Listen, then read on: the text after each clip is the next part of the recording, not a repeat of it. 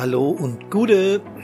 Hier ist Hermann von Brandpunkt on Air, eurem Podcast für die Leute von der Feuerwehr, vom Rettungsdienst, vom Katastrophenschutz, vom THW und wer immer auch mag.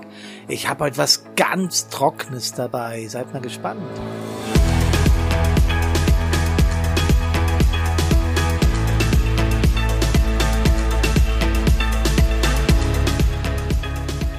Also echt jetzt was ganz Trockenes, aber ich meine kein Getränk, einen trockenen Sherry oder sowas, obwohl ich heute für Podcast Friday aufnehme. Heute ist nämlich Donnerstag, Vatertag. Und da habe ich was Trockenes dabei. Hat der Typ was getrunken? Kann das sein? Nein, ich erkläre es euch gleich.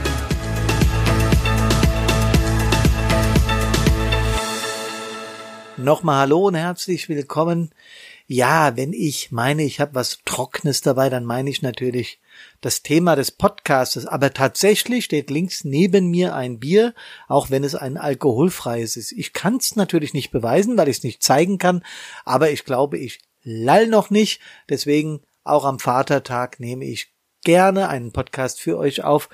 Und ich habe gerade gestern Abend ein duftes Gespräch mit zwei Feuerwehrkameraden gehabt und da ist uns ein Thema begegnet, als wir so philosophiert haben über die Feuerwehr und in, was sie so tut in ihrer heutigen Zeit und was so abgeht und wo unsere Schwierigkeiten liegen.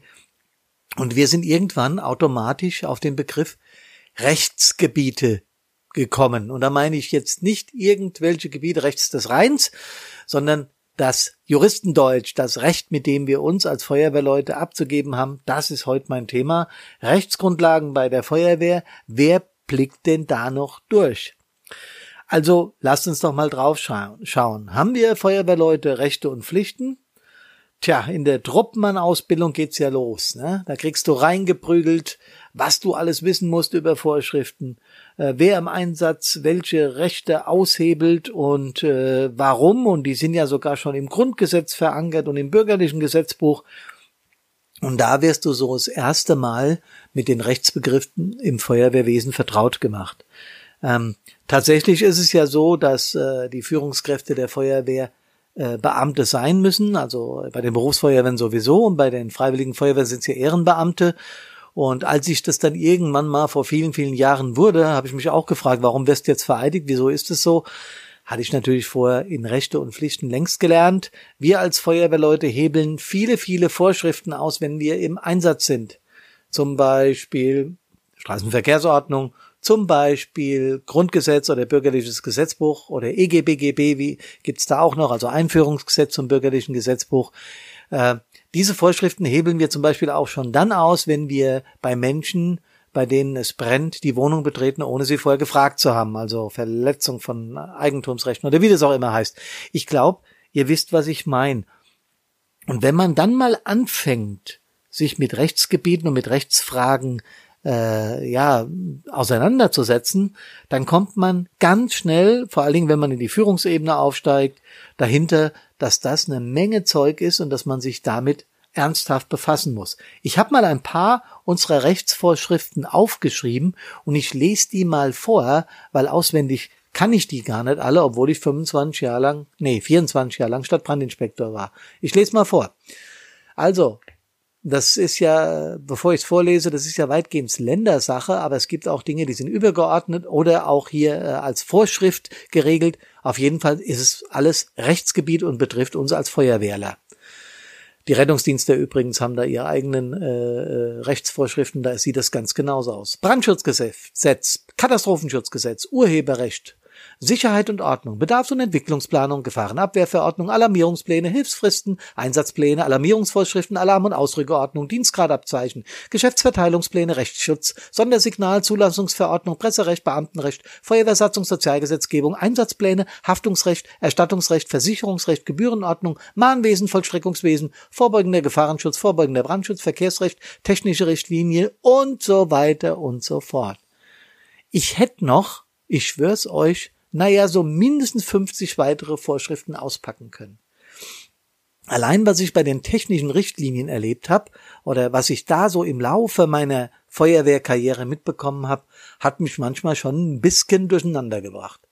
Also wenn du heute eine Kabeltrommel für die Feuerwehr bestellst, als, als hauptamtlicher äh, Gerätewart, als Stadtbrandinspektor oder als Wehrführer oder als was auch immer, dann guckst du erst einmal, was kosten so eine Kabeltrommel? Was kostet die denn? Ja, 14 Euro im Baumarkt. Ja, aber doch nicht für uns. Dann schaust du erstmal, was alles für Normungen und für DIN-Zertifizierungen draufstehen müssen. Und auf einmal kostet die Kabeltrommel, die im Baumarkt 15 oder 20 oder 30 Euro kostet, bei uns 100 Euro. Und da fragst du dich, ah, wir müssen das sicher haben. Und das stimmt ja auch.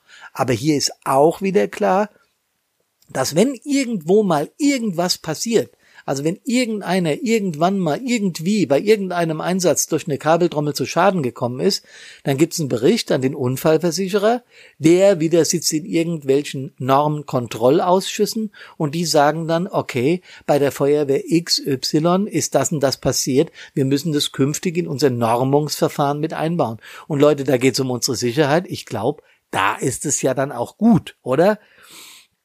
Also, alle, die mal Verantwortung übernehmen, oder das übernimmt ja schon der Truppmann, wenn er in Einsatz fährt, der Truppführer, wenn er einen Trupp führt und der Gruppenführer, Zugführer, Wehrführer, Stadtbrandinspektor, braucht man gar nicht mehr reden, Kreisbrandmeister, Kreisbrandinspektor, jeder hat sein äh, Gebiet und jeder hat seine Rechtsvorschriften. Wisst ihr die alle? Habt ihr die auswendig gelernt? Habt ihr sie mitgeschrieben? Jeder weiß Bescheid? Na, dann ist ja gut. Also ich war als Feuerwehrchef einige Male vor Gericht. Und zwar jetzt nicht als Angeklagter oder als Beklagter, Gott sei Dank, sondern fast immer als Zeuge. Nee, nicht fast immer, immer als Zeuge. Und da ging es darum, dass irgendein Wohnungseigentümer einen Vermieter oder ein, bei einem Verkehrsunfall der Beklagte, äh, Quatsch, der, der, der Beschuldigte, also der den Unfall verursacht haben soll, den anderen verklagt hat oder was auch immer. Und irgendwie hat der Richter dann eine Meinung der Feuerwehr gebraucht, um sich ein Urteil äh, über das Recht äh, zu bilden, was äh, oder das Unrecht, was in diesem Fall geschehen ist. Ganz klar, als äh, guter Staatsbürger geht man dahin, kann man nicht verweigern und als Feuerwehrchef muss man ja hin, auch nicht verweigerbar. Äh, ist ja ist auch in Ordnung. Aber ich hatte manchmal das Gefühl, ich saß da in meinem Zeugenständle beim Amtsgericht oder wo auch immer und dann äh, hat mich der Richter irgendwelche Sachen gefragt und der äh, Gegneranwalt, dem das wieder nicht so gepasst hat, was ich da erzählt habe, ist schon leicht blass um die Nase geworden. Und irgendwie mit der Zeit, also wenn man das das vierte, fünfte Mal macht, denkt man schon, okay, jetzt passiert gleich was. Jetzt geht's gleich ab, der nimmt dich in die Zange. Und dann kommt es auch schon, darf ich da noch eine Frage an den Zeugen richten? Ja, von allein äh, mit, mit der Betonung und so habe ich schon gemerkt, so, der versucht dir jetzt mal schön an den Karren zu pinkeln. So war es dann auch. Aber ich habe mir eine Maxime gemacht. Egal wer da sitzt, egal wen ich leiden kann, egal ob ich den kenne, egal was auch immer war im Einsatz, wo meine Sympathien sind, ich werde die Wahrheit sagen. Eines der wichtigsten Dinge, glaube ich, das müssen wir sowieso, aber wir neigen ja auch manchmal zu Übertreibungen oder wir neigen manchmal zu Untertreibungen, wenn es vielleicht in unserem Langzeitgedächtnis so abgespeichert ist. Da sind wir wieder beim Thema von Brandpunkt, Unterbewusstsein. Ne? Und als Zeuge im Zeugenstand vor Gericht habe ich nur zu beurteilen, was definitiv und tatsächlich passiert ist. Nicht immer einfach. Wenn ihr in so Situationen kommt, dann vielleicht ein erster Tipp. Beherzigt das. Wahrheit bleibt Wahrheit. Und es hilft nichts, wenn wir anfangen mit vielleicht und wenn und aber. Das akzeptiert weder ein Staatsanwalt, noch ein Richter, noch irgendwie ein Rechtsanwalt, der am Verfahren beteiligt ist. So, in diesem Fall aber, auch wenn es mal knifflig wird, Freunde, und da bin ich bei der eigentlichen Botschaft, ähm, das hört dann auf spaßig zu sein. Wir haben im Einsatz, ich erzähle es in unseren Grundsatzvorträgen immer und ich erzähle es ausführlich, weil es mich damals aus der Bahn geworfen hat und nicht nur mich, unsere komplette Feuerwehr, einen Kameraden im Einsatz verloren. Habe auch hier im Podcast schon öfter darüber berichtet und auch da waren verschiedene Rechtsgebiete logisch davon berührt.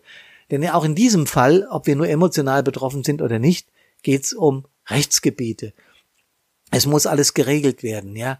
Äh, so, so profane Dinge, so leid mir das tut. Ich muss es jetzt einfach sagen, aber die haben uns damals beschäftigt. Wie machen wir die Beerdigung? Wer bezahlt das alles? Wie geht das? Springt die Stadt dafür ein? Ist sie, um es gleich vorwegzunehmen, ja? Dann kommt der Staatsanwaltschaft, der hat den, den Tod des jungen Mannes und das völlig berechtigt zu prüfen. Dann sind die Angehörigen da, die äh, äh, Aufklärung verlangen. Auch das ist deren gutes Recht.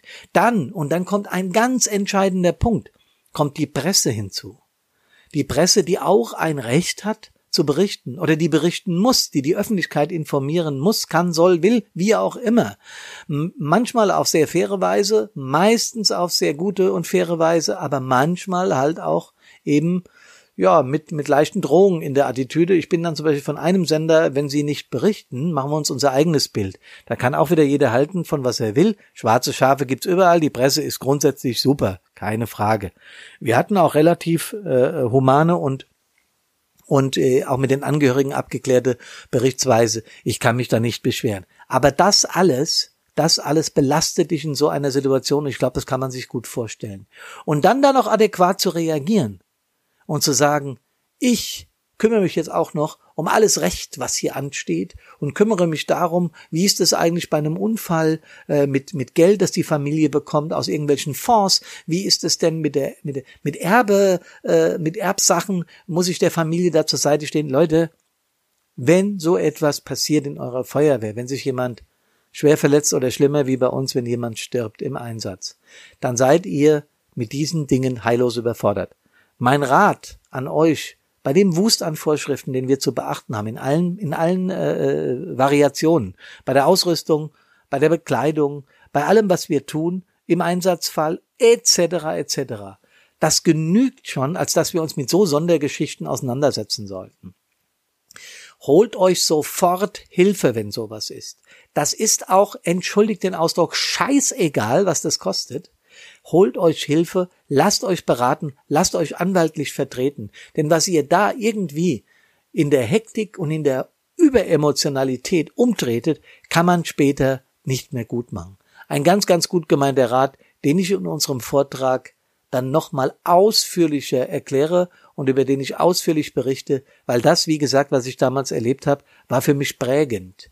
Prägend für den Rest meiner Feuerwehrkarriere bis zum heutigen Tage und ich werde diese Zeit nie vergessen, äh, abgesehen von dem emotionalen Schmerz über den Verlust des Kameraden, das, was natürlich das Schlimmste war. Also auf gut Hessisch, wenn so, wenn mal was ist, holt euch Hilfe, gell? Immer schön zur Stadtverwaltung. Wir brauchen anwaltliche Unterstützung. Selbst wenn ich als Zeuge irgendwo in die Mangel genommen worden bin oder wäre, ist mir jetzt nicht passiert, würde ich sagen, liebe Stadtverwaltung, haben wir einen eigenen Juristen? Wenn nein, ich hätte gerne einen, weil das ist mir zu heiß. Nachher kriege ich hier irgendwo erzählt, ich habe mit meinem Feuerwehrfahrzeug irgendwas blockiert, was nicht in Ordnung ist, ist, ich äußere mich dazu und es war der größte Fehler meines Lebens. Läuft nicht. Okay? Also, nochmal zusammengefasst, es hat überhaupt keinen Sinn, im Bereichen zu dilettieren, für die andere Minimum zwölf Semester studieren müssen, Juristen. Ja, das können wir nicht. Das ist nicht unser Fachgebiet, denn wir sind ausgebildet, um zu helfen. Und das machen jeden Tag in diesem Land. 50.000 Einsätze jeden Tag.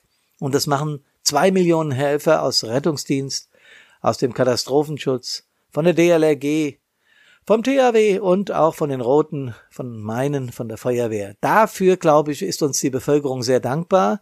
Ich bin sehr dankbar dafür, dass es euch alle gibt, denn auch mich macht das ein Stück sicher.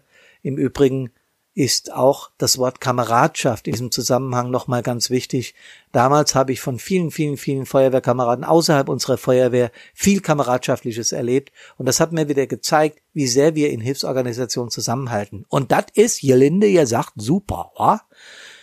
Ich wünsche euch jetzt noch einen schönen Feiertag, denn heute dürfen die Daddys feiern, die Väter.